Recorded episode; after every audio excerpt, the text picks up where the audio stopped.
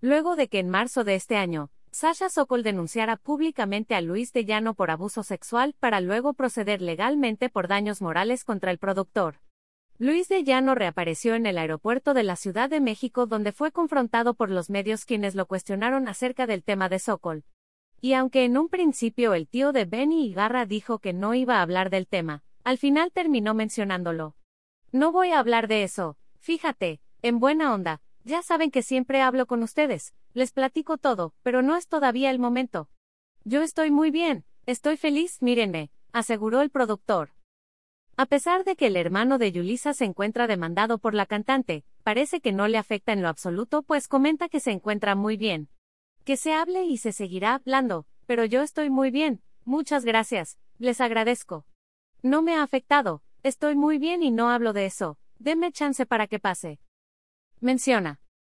Por si fuera poco, De Llano dijo a los reporteros que no llegará a ningún acuerdo con Sasha, pues la familia de lo respalda, por lo que se encuentra muy tranquilo al respecto. No voy a platicar.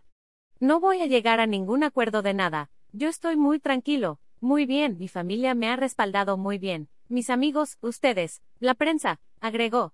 Sin embargo, lo que dejó con la boca abierta a todos fue su polémica declaración, pues el creador de Timbiriche aseguró que no se arrepiente de lo sucedido con Sokol y que no le teme a nada.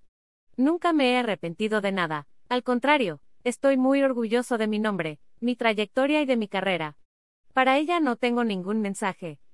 El que nada debe, nada teme. ¿Delitos? ¿Cómo crees? En cincuenta y tantos años en Televisa nunca hubo una queja de mí ni nada, pero entiendo su trabajo, lo respeto y los admiro, confesó. A pesar de que fue notificado por las autoridades, Luis dijo que no iba a proceder en contra de Sasha por haberlo acusado. Yo no creo que llegue a los tribunales.